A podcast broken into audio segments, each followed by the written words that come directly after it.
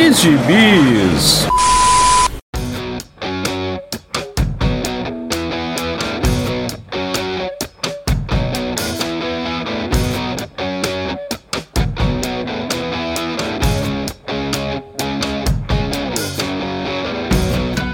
Jagunçada! Bem-vindos a mais uma edição do Pilha de Bis, o seu podcast semanal do site Arte Final. Acesse lá www.artefinalhq.com.br para todas as edições do Pilha de Bis, dos Sete Jagunços, do Omniverso, do A Pilha do Aranha e do Avante Vingadores. Nós estamos também em todas as redes sociais, é só procurar por arroba artefinalhq no Twitter, no Instagram e no YouTube.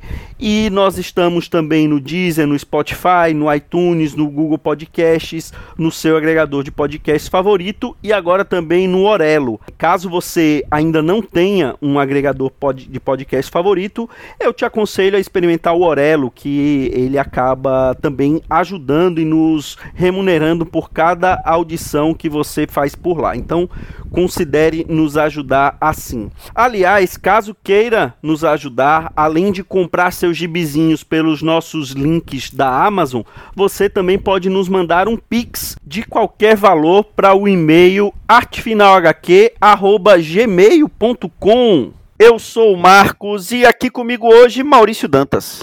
E apenas eu. Hoje eu lhe basta aí, Marcos. Pois é, pois é. Vai, vai ser o jeito. Eu sou um pouquinho mais guloso, mas hoje você vai ter que vai ter que dar conta, Maurício. Que tristeza. então, Maurício Dantas, o que, que você vai trazer pra, para os nossos queridos ouvintes? Pô, eu quero falar de, de uma coisa que vai trazer rinite e, e espirros aos amigos. é gibi velho tem que abrir com cuidado para não desfazer na mão, né? É aquele que vai fazendo caique, caique, caique quando abre. O seu TPzinho da, da Abril, bons tempos que a Abril lançava. Bons tempos. Os né? A gente nem sabia que É, nós, nós nem sabia o que, o que nem sabíamos o que estavam tínhamos na mão, né, naquela época páginas amareladas, é, aquela, aquela concisão de textos que só Abril sabia fazer no formatinho. É, aliás, essa é uma coisa que eu acho curiosa, né? Quando a Panini resolveu fazer mensal com, com capa cartão, eles queriam aumentar a durabilidade do gibi. É, pô, eu, a gente tem formatinho até hoje, né? Que, que tá inteiro. Tem uns 30 anos, 30 não, tem mais, porque só a Panini fez 20 anos ano passado publicando o gibi, né? Pois é. Então, bicho, esses, esses TPs aí da Panini vão, é, vão sobreviver ao holocausto nuclear, né? É, o que é, e, e, o que não é verdade, porque quando a, a, Panini resolveu lançar TPzinhos, né? Que foi aquela coleção Pocket, olha aí. Ah, é verdade. É, que saiu a Mulher Maravilha, saiu Thor, saiu Inumanos. Aquela porcaria, se você for abrir hoje, a página cai do teu pé, né? É verdade. Ela dá um estalo e cai parecendo que é algo elétrico. Né? Só, só fica a capa na tua mão. e olhe, olhe que é outros tempos, hein? Mais tecnologia, mais a cola, meu amigo. Né? que é aquela cola do colégio. A era da tecnologia, né? É, pleno 2023. Mas sim, eu quero falar de um gibizinho que eu nunca tinha lido, confesso. Não tive esse formatinho da, da Abril e adoro o personagem, tem o seu bonequinho e tudo mais. E lembrei dele, para a gente falar hoje, por ocasião da chegada da, de outro personagem que aparece nesse gibi. Eu tô falando do gibizinho do Longshot, a mini original, né, que deu origem a todo o gigantesco lore, uau, do personagem. A legião de fãs do Longshot que existe na internet. Será se ela é maior do que a legião de fãs do Gavião Arqueiro? Olha, lá vem você com essas provocações ridículas. Dizendo, aguardem, o Java de Gibis é um projeto que vai acontecer. Estou só procurando um parceiro e muita boa vontade dele. Mas enfim, é, eu, eu a mini saí da Inocente, que muitos, autor, muitos leitores estão tendo é, o privilégio de conhecer apenas agora, né, pelo Saga do Tempo, fase. E com arte do Arthur Adams, ou apenas Art Adams, né? O Art Adams. Sim, sim, sim. É um baita desenhista, um cara que mudou bastante o estilo, se for comparar com, com o que ele tinha aqui nessa época, mas eu sempre curti como ele teve, sempre teve, né, algumas coisas, recursos visuais que me lembravam o Walt Simonson na, na coisa da. Sim. Aqueles, aquela, aqueles teatros de ação, a noção de movimento, as É verdade. Ele sempre teve uma linguagem de gibi, assim, bem parecida com o Simonson, que para mim é fé, né? Não tem como você não ouvir os sons do, do gibi do Simonson. E o Adam, é verdade. Arthur Adams que, que teve aqui no Brasil numa CCXP, né? Você pegou Não sei se dele? 2000 e... Peguei, peguei autógrafo dele, comprei um, comprei um print, um, dois printzinhos dele autografados. Eu não, não lembro se foi 2019 ou 2018, mas ele teve aqui sim. E aí tinha muita gente com formatinho do Longshot na fila? Rapaz, eu não vi, não vi nem ninguém com formatinho do, do, do Longshot. Eu levei uma eu levei uma edição que eu, eu me arrependi de ter levado a edição da Panini de Excalibur, que tem aquela história com os X-Babies. Eu tinha edição, eu tinha aquela edição da Abril, que era em formato magazine, e não levei ela curiosidade, quem lançou. Abril, ou era da Abril ou era da Globo? Exatamente. Agora eu tô em dúvida se era da Abril ou da Globo. Eu sei que a Globo lançou, não sei se a Abril lançou também. Então deve ser da Globo. Eu, confundi, confundi e me corrigi. Você me ajudou a me corrigir na hora. Pois é, fico feliz em ajudar. Mas enfim, esse é um gibi bem doido porque é, é um sentimento meio novo universo da Marvel, né? Aquele novo universo antigo mesmo, de onde veio o Stig, todos os outros personagens ali que acabaram. É uma ideia do Mark Grunwald, né? De fazer um novo universo mesmo, como se fosse uma terra paralela ali, uma Marvel 2, né? Para concorrer com a própria Marvel. É, a gente estava vendo ali a surgida de outras editoras com outros conceitos e tudo mais. O Jim Show tinha medo que a Marvel ficasse pateais. Mas enfim, hoje esse programa não é sobre o novo universo, é sobre long shot e ele tem uma pegada mesmo no novo universo porque começa sem a gente saber que está se passando no universo Marvel mesmo, lá para a terceira edição só, são normalmente saem seis edições. E só lá na terceira que a gente vai ver, né, a clássica aparição do Homem-Aranha e da Mulher Hulk, né, que tava fazendo sucesso. E ele vai contar a história do Longshot desde ele acordando no, no meio de uma fuga para a Terra, sem memória, sem lembrança, sem saber quem ele é e tudo mais, ganhando esse apelido, né, de Longshot. Longshot é um termo em inglês, né, para assim um tiro de sorte, uma cagada, né? Isso aí é uma cagada. Qual é seu codinome? Cagada. E ele é um personagem, para quem não conhece, né? Ele apareceu depois disso na, na série dos X-Men do Claremont, com diversos desenhistas, na verdade. E ele, ele a Innocent, que é a editora dos X-Men nessa época, ela, não sei como é a história direitinho aí, mas não sei se ela bota, sugere Longshot nos X-Men, se Claremont para agradar ela, coloca. Enfim, esse bastidor aí não tenho não. Sei que ele vai depois nos X-Men, onde ele fica mais famoso, né? Ele tem relação com a Cristal e mais. E a gente vê aqui muita coisa que eu não tinha entendido, Marcos. Tem, a, a gente tem naquele X-Men Extra, da, da Abril também, né? Outro é, formatinho bem parrudo da Abril da época, que é uma saga de anuais e que a gente vê uma volta, a volta do Longshot, do verso e tudo mais. Que vários personagens, vários conceitos que não tinham sido utilizados desde então, estão é, surgem aqui nessa ele chegando na Terra, ele tem um personagem que parece um cachorrinho, né, mas que fala, contando ele, mas tem som. Todos aqueles capangas do, do Mojo que vão perseguindo ele, a ideia toda do, dos invertebrados, né, que são os sem espinha, sem, sem espinha, acho que é a, é, é sem espinha. Que é a raça do Mojo, né, que nessa nesse mundo Mojo verso ela, ela acaba sendo a, a dominante. E eles têm é, na mitologia lá deles seis terríveis, né, mitológicos mesmo, cheios de superstição em volta deles, que são seis bípedes com coluna vertebral e que e tudo mais. E principal engenheiro genético deles cria uma raça de escravos para eles, assim, como uma forma de dar um tapa na cara da própria raça. Ele é um escravo também, vai criar uma raça de escravo, mas ele cria com base nos maiores temores desse povo. É, sei lá, é como se fosse criar uma raça de escravo para os crentes, todo, todo mundo metaleiro. e, que é o Aize, né? Que tá, é outro que eu só fui ler nessa outra nessa outra saga, que eu nem lembro como teve o nome em inglês, é Shater Shot. E é um personagem que eu sempre gostei, eu sempre gostei do conceito Mojoverse, essas loucuras como, como tem nesse especial dos Calibur que você tá falando, Marcos, né? Dos X-Babies, que é uma ideia do Longshot de manter a audiência, um planeta que o poder está na audiência. Uma puta crítica, assim, ao, ao, ao aos anos 80. Uma ideia do Mojo, né? Não do long shot, né? Do Mojo, Ah, sim, não? sim, é isso mesmo. E aí, é, o Mojo faz, é, faz o X-Baby, né? Porque crianças são fofinhas e dão, audiência e tudo mais. E a gente vai ver muito o Long Shot um certo ponto, né? Depois dele fazer bastante sucesso, aparição aí. A gente tem aquelas histórias todas do Cheetah Star, ser, ser filho dele, eu não sei. Eu tava dando até uma lida no Google disso aí, não é spoiler pra ninguém, mas pelo que eu entendi aqui, o Cheetah, o Star é filho do Long Shot com a Cristal, sim. E o próprio Long Shot, na verdade, é um clone do filho. Meu Deus. Como, em que momento rolou a viagem do tempo aí, quem foi que, que fez o que com quem, eu não sei, mas pelo que eu entendi aqui de uns verbetes de Wiki, da Wikipedia, da própria Wiki da Marvel, é isso aí. Então, a gente tem até recentemente aí a Inocente voltou nos X-Men Legends, né? Aquele título Casa dos Artistas, né? Retiro dos Artistas. Retiro dos artistas, é. Pra dar um dinheirinho pros autores velhos aí, revisitar histórias antigas. E aí ela voltou para duas edições, eu ainda não li. Fica aí até uma, uma dica de pauta, hein, pra tu.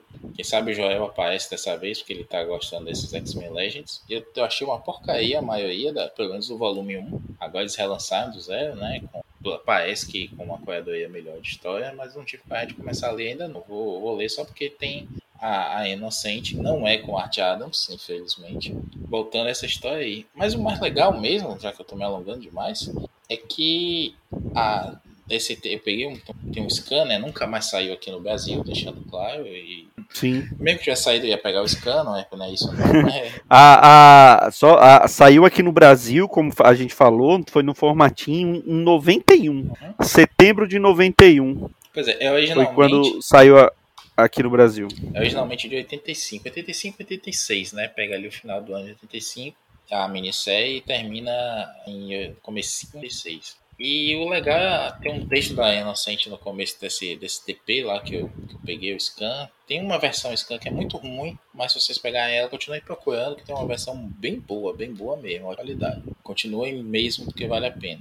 E a arte do, do Art Adams é sensacional, assim, você comparar com aquele, o artista que ele é hoje, ver onde ele evoluiu, o que ele manteve, é bacana. A Inocente fala que ela não tinha um background, assim, de, de heróis, né? Então, para ela, um conceito de herói é outra coisa, alguém que fazia a coisa certa, superava o ciclo do herói, né? Mais clássico, mas sem superpoderes né? necessariamente. Tanto que o Longshot foi descobrindo os poderes dele aos poucos. Você não chega na edição 6 e ainda não menciona. Todo, ah, porque ele é leve, a mulher Hulk arremessa. Poxa, mas eu não joguei ele tão forte assim, né? Porque o Longshot tem ossos ocos, né? É isso que eu acho interessante. É uma- quase uma galinha, né? E, mas não se quebra todo, né? Ele tem um fator de cura também que não é muito mencionado. Ele tem o poder da sorte, mas a sorte só funciona quando ele, ele tem o intuito dele é puro, né? Quando ele age com egoísmo, com raiva, com coisa assim, esse poder dele não funciona. E ele tem, tem bastante agilidade, né? Ele é, é- é meio. É meio é, noturno, né? Ele, ele só tem quatro dedos nas mãos, né? Atira aquelas lâminas. Isso, e eu acho que até o Gambit, de certa forma, é, uma, é um pouco de um reaproveitamento ali, né? Uma reciclagem de alguns conceitos. O Gambit não tem sorte, Sim. mas ele tem a coisa do charme, né? Ele também arremessa as coisas, tem essa agilidade natural. Parece que eu sempre imaginei isso, né? Que em certo contexto ali dá pra você entender que o Gambit meio que substituiu, assumiu esse papel do personagem carismático, já que o próprio Wolverine do, do Claremont, né? A gente não lembra, mas o Wolverine Claremont é um personagem em decadência. Tava sempre se dizendo como o fator de cor dele não é o mesmo, é, como ele já tava ficando velho, né? E o Claremont Sim. vai mantendo isso assim. É uma das coisas que o Bernie não gosta, inclusive, né? De discutir. Mas a, a forma como a Inocente trata isso vai mostrando aos poucos, né? Vai inserindo ele aos poucos também no universo Marvel. Muitas coisas você vê que não eram pensadas a, a princípio, mas foram ganhando é, espaço, né? A própria Espiral, como eu falei, que sempre achei uma baita personagem, tanto no Eu, jogo. eu, adoro, eu adoro a espiral, eu adoro a, o visual dela, o- o- os poderes dela. E, e depois que ela foi pro jogo, então, aquele joguinho de luta, Sim, Marvel vs Capcom. sim. E assim, eu vou- então eu vou te mandar depois, Marcos, a foto da, da bonequinha nova da Espiral, que é sensacional. Você vai ficar emocionado. Mas a, a, a Espiral, né? Que depois a gente descobre que é uma. É, é a Rita Ricochet, que é a personagem pela qual se apaixona, tem um interesse, é bem radicalzona, é dublê e tudo mais. Tipo a Paola Oliveira nessa novela da, da é, ela começou como uma personagem só, assim, um, ela tá pelada até, né, no começo da história. Ela é só uma personagem genérica dos malucos que estavam perseguindo um shot do Mojo Verso pra Terra. Só que a Inocente vai curtir a ideia, né, dos seis braços, uma deusa indiana, assim, e vai criando a história de que ela dança entre as realidades. E ela vai ganhando espaço dentro da própria minissérie. Você vê, a gente tem hoje uma legião de leitores aí dizendo, ah, fulano pensou isso desde a primeira edição, não sei o que. Não é, não é assim, nunca foi assim, não é assim. Até uhum. hoje até tem um, planejamento maior, né? A ideia de fazer um run, de, de durar muito tempo, mas muito graças ao Claremont até. E a, a, os autores iam soltando ideias assim, vendo que funcionava, olhavam a, a arte, né? O desenhista dizia, pô, curti desenhar isso, deixa eu desenhar mais esse tipo de coisa. E vai ganhando espaço. É uma simbiose, né? Uma, um encontro A própria Espiral ganhou espaço, né? Que a, a Espiral fez parte lá da Freedom Force, né? A Força isso, Federal, depois isso. que a Irmandade de Mutantes deixou de ser virou legal, né? Virou a, a, a equipe oficial do governo. É. Ela fez parte da, da, da Força Federal. Ela faz também. parte da Força Federal, ela faz parte do, dos exilados um tempo, se não me engano. Ela tem várias participações. De, dos exilados eu não lembro, mas, mas eu, eu sempre achei muito legal o, a, a personagem em si, a Espiral e o Longshot, apesar de que eu, é, como eu tava falando para você em off, eu tenho essa minissérie, mas eu não lembro de ler.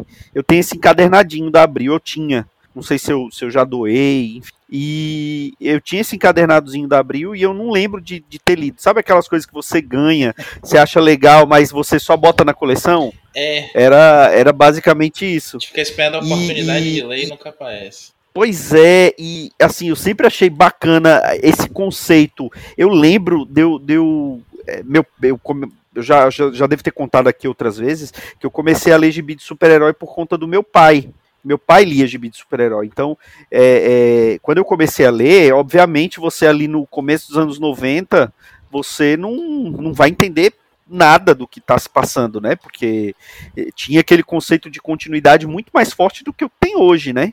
Então, é, é, eu pegava para ler a história, mas isso também nunca impediu ninguém de começar a ler. Então, o pessoal fala assim: ah, tem que, tem que fazer reboots regulares, é, porque para pegar novos leitores, balela, que antigamente a gente não, não tinha o tanto que você pode ter hoje para pesquisar e nunca atrapalhou ninguém de começar a ler.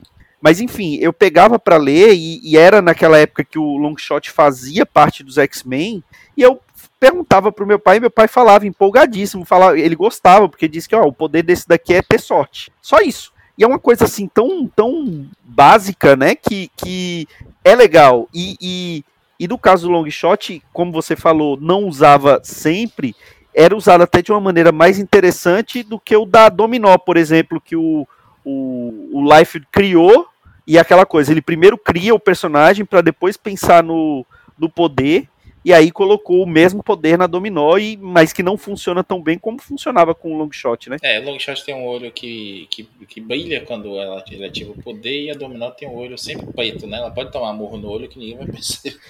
Ele, ele, pegou, ele pegou o Longshot e transformou e botou uma parte no Cable e outra no, é. na Dominó. E depois você botou o filho do Longshot na história também. Pois é, olha aí. Descobrimos que o maior fã vivo do Longshot é o Rob Life. Não, mas aí eu vou te dizer também, viu? O Life no comecinho tinha muito do, do Art Adams também. Na, Sim. Na, no teatro, se for pegar ali, eu acho que o Life tá em alguma coisa de Guerras Asgardianas, tá, dos Novos Mutantes. Mas eu sei que o Adams desenha alguma coisa, mas eu acho que o Life. Não, não, não. Minto, não tem ele não. Eu lembro de quando eu li esse Guerras Guardianas pela primeira vez, também em scan, porque eu não tinha lido na época, não tinha esse formatinho. É, eu percebia isso justamente, sabe, o Adams nessa época já, já tinha uma, uma estrutura dos, dos, do corpo dos personagens que era bem, bem diferente. É, às vezes esticava muito as pernas, né? Tinha muito botar, mostrar, desenhar os dentes, não fazer só aquela, aquela chapa branca né? nos desenhos. Então é, é, é, bacana você começar a ver essas referências também de uns artistas em outros e como um vai moldando o outro e é, pode dar errado, né? Como no caso do e, e só uma, uma assim uma curiosidade que você falou de é, Novo Universo, quem adorava Novo Universo e, e que até hoje se bobear lembra e fala alguma coisa é minha mãe. Ela adorava Força Psi. É mesmo? É. Saía aqui, ela pegava para ela, ela disse que pegava aquele gibizinho e adorava ler aquilo. E ela era fã de Força Psi. Que massa. Não, não fazia ideia que sua mãe gostava também. Assim. Pois é, ela, ela não gostava de, de super-herói, mas gostava de Força Psi, olha aí. Ah, uma curiosidade também, né, que esse novo universo saiu aqui pela Globo também, no, no Sim. Assim, Marvel Force, porque nessa época é uma bagunça esse negócio do licenciamento, não é a é, centralizado. Tinha, tinha um gibi, tinha um gibi da Força Psi também, que eu lembro que eu cheguei a ter. Eu, numa dessas de pegar em, em sebo ou ganhar, eu tinha um gibizinho da Força Psi também. Aí não, não sabia. Tá? Saiu também. E aí, aí. A, a, a Abril tinha a preferência da publicação, mas se a Abril não quisesse publicar, outra editora podia pegar o gibi Sim. Da, da, Marvel. Então foi assim Sim. que a Globo publicou antes da, da Abril, por exemplo, Novos Guerreiros publicou Excalibur. Excalibur, uma porrada de coisa a Globo publicou antes, e aí que rolou uma treta lá, né? E a Globo abriu. Disse, Como assim? Né? Eu quero pra mim. E aí foi até do CCS dos Estados Unidos, enfim, ó, tem várias, várias, Quando percebeu que tava fazendo sucesso, né? E não era é. ela que tava publicando. É, maldito. Fala da Abril. E a Abril. Insira o meme.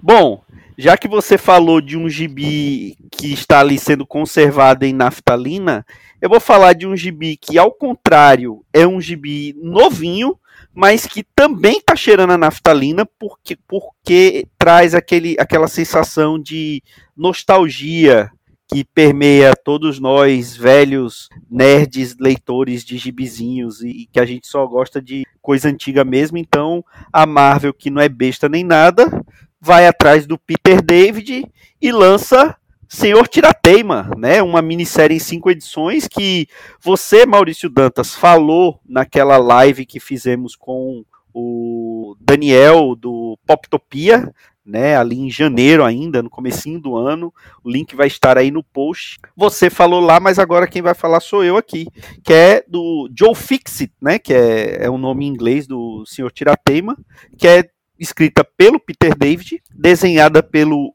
Ildirei Sinar, acho que turco Ildirei Sinar, e ele se passa justamente na época que, a, que, o, que o Hulk era cinza, né? E morava lá em, em Las Vegas, era leão de chácara de um cassino em Las Vegas. E ele traz todo aquele clima daquela época, né? Do, do, é, do personagem, porque é, como todo mundo sabe, né, o, o Hulk ele era para ser cinza originalmente, mas aí dizem que devido a um erro lá da, da Uh, da gráfica, né? Acabou saindo cinza, era muito difícil na época é, acertar as cores da, da publicação, ele acabou saindo cinza ao invés de sair verde. E aí acabou ficando verde, né? E aí depois foi reticoneado, dizendo que ele surgiu cinza e um pouco mais inteligente. E aí ele, devido a, a, mais exposições a raios gama, ele ficou maior, mais forte e mais burro. Aí, depois da entrada do Peter David, ele transformou, né? Fez essa personalidade do Inza, que aí ele é aquele que só se transformava à noite. E ele acabou criando uma vida para o Hulk. E o Fracote Banner atrapalhava a vida do Hulk, mas tava lá, ele era o Hulk à noite e o Banner durante o dia. Depois disso, depois que o, o, próprio Peter David fez aquela que na época era uma junção das qualidades das três personalidades até então, das três personalidades do Hulk, né? Então, era o do, da inteligência do Banner, a força do Hulk verde e a malícia do Hulk cinza. Surgiu lá o, o, o, Hulk, que depois ficou chamado como Hulk professor, né? Que é naquela época do Panteão e tal. E só foi aparecer de novo agora na fase do, do Al Ewing, com o Joe Bennett no Immortal Hulk, que aparece a personalidade do, do, Joe, do Joe Tirateima, né? No, aparece como uma das inúmeras personalidades que estão lá na cabeça do, do banner, né? De uma forma bem interessante, inclusive, né? Porque ele mal aparece Sim. como o Hulk mesmo, né? Ele aparece como um humano. Como se... é, é, a personalidade dele toma conta do corpo do banner, né? É. Isso é muito bacana, uma baita é, sacada do Will. Muito interessante. E aí o, o, o, Peter David volta com essa mini, tá lá na, e passa, inclusive, aparece, tem participações especiais nesse primeiro número, né? Que aparece o, o Homem-Aranha. E a história gira em torno do Rei do Crime, que está indo até Las Vegas para poder. É, para poder confrontar o, o, patrão do Joe Tirateima, né, o dono do cassino, porque a, a magia tá tentando invadir lá e dominar o submundo de Las Vegas e o rei do crime não quer que isso aconteça porque ele quer dominar o submundo de Las Vegas, né? Então é, chega lá o, o, o, rei do crime para confrontar e tá lá o guarda-costas do cara que é o Joe Tirateima e é engraçado que ninguém percebe que é o Hulk, o único que percebe que é o Hulk é o Homem-Aranha, né? E ele diz que só e... percebe porque lutou com ele, né? Pois é.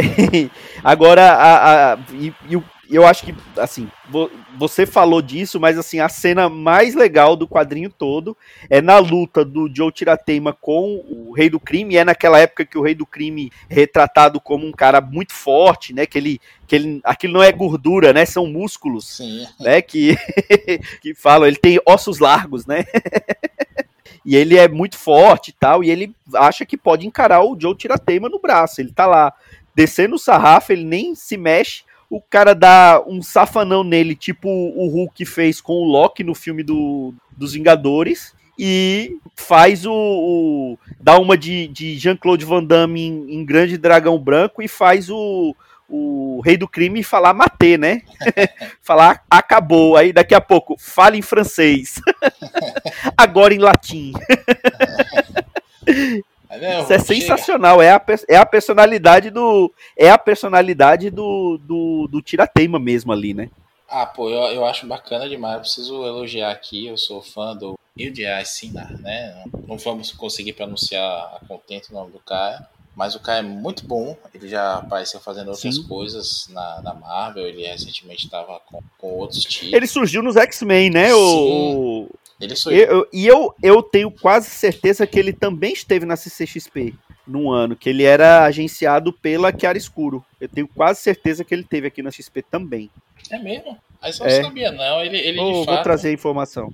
Ele de fato é, é turco, tem um estilo que lembra muito assim uma, coisa meio clássica no, é, dos gibis, né? Anos 80, por ali. Mas ele também tem um, uma linguagem de moderna. Eu acho que ele encaixa muito bem essa, essa mistura do, de, de estilo clássico, né? Como ele fez aí esse, esse gibi. Não é o primeiro gibi, assim. Eu acho que começou essa onda com os. Como de, é, aqueles, aquele revival do, do Peter David do Sibionte Homem-Aranha, né? Que saiu aqui na mensal do, do Aranha pela Panini, que é uma história desenhada pelo Greg Land, que não tem nada a ver né, com o estilo da, da época, se passa ali mais ou menos na época do uniforme, mais ou menos não, exatamente na época do uniforme alienígena, né, que e vai mostrando algumas histórias, principalmente que o, o uniforme tá deixando o, o Peter Parker dormir e aprontando todas, e ele lidando com as consequências disso.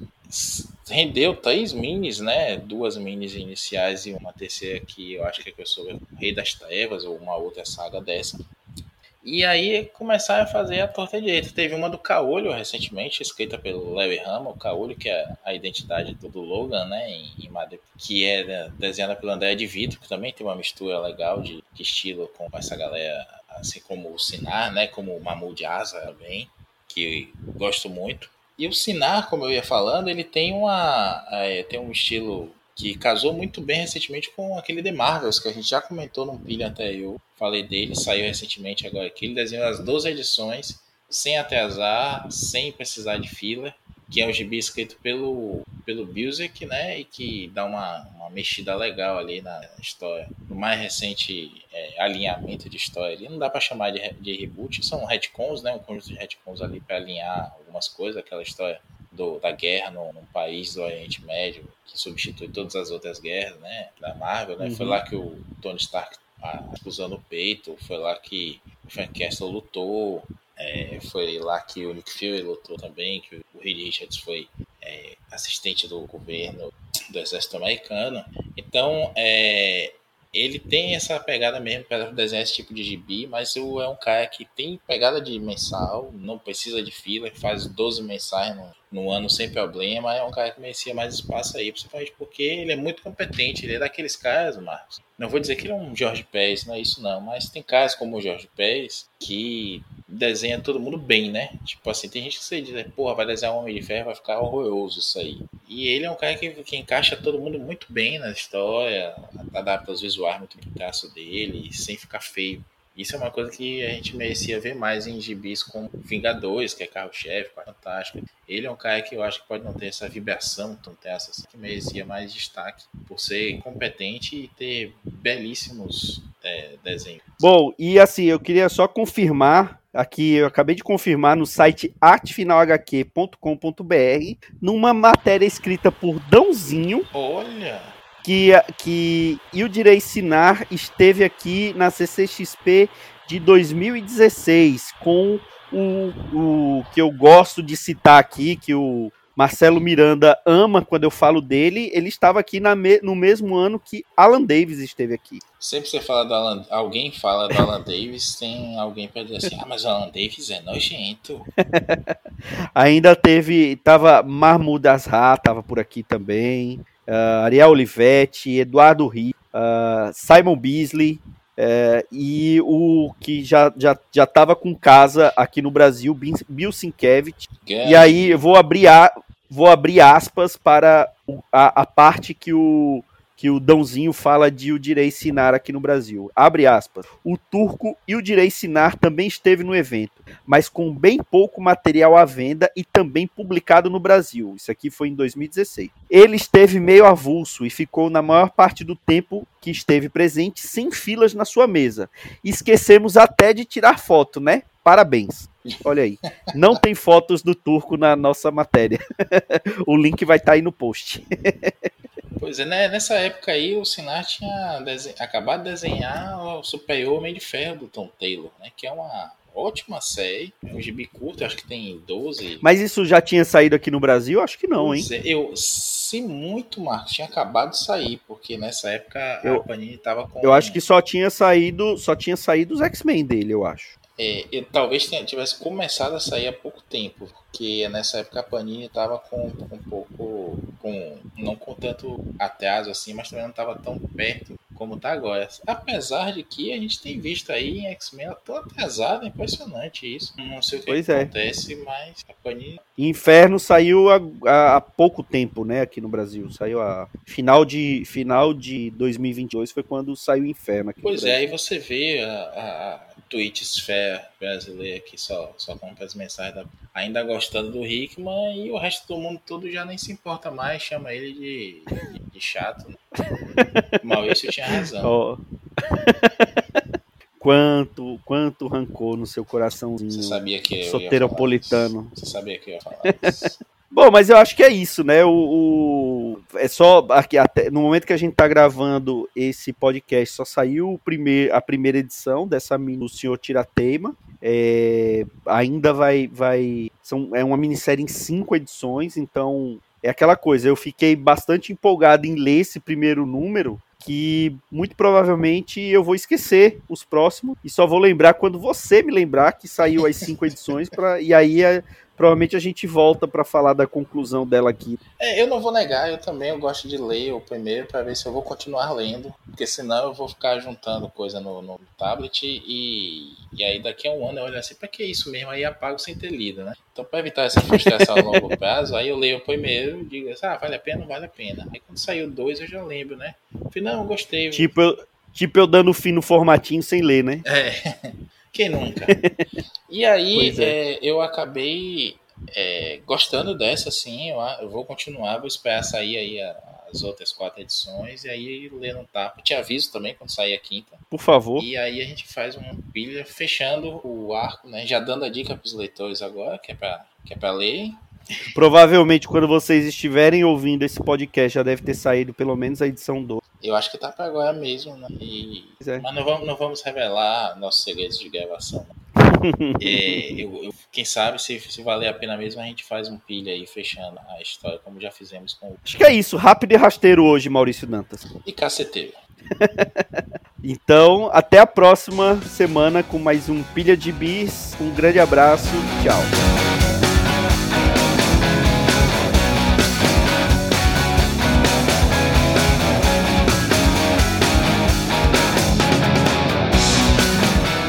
Foi o Pilha de Gibis, mais um podcast com o selo dos cabras de qualidade do Arte Final. Gostou do que ouviu aqui? Compartilhe e acesse o site, tem muito mais conteúdo de qualidade esperando por você. Vai comprar seus gibis na Amazon? Compra acessando os nossos links. Você vai ajudar a manter esse trabalho. www.artefinalhq.com.br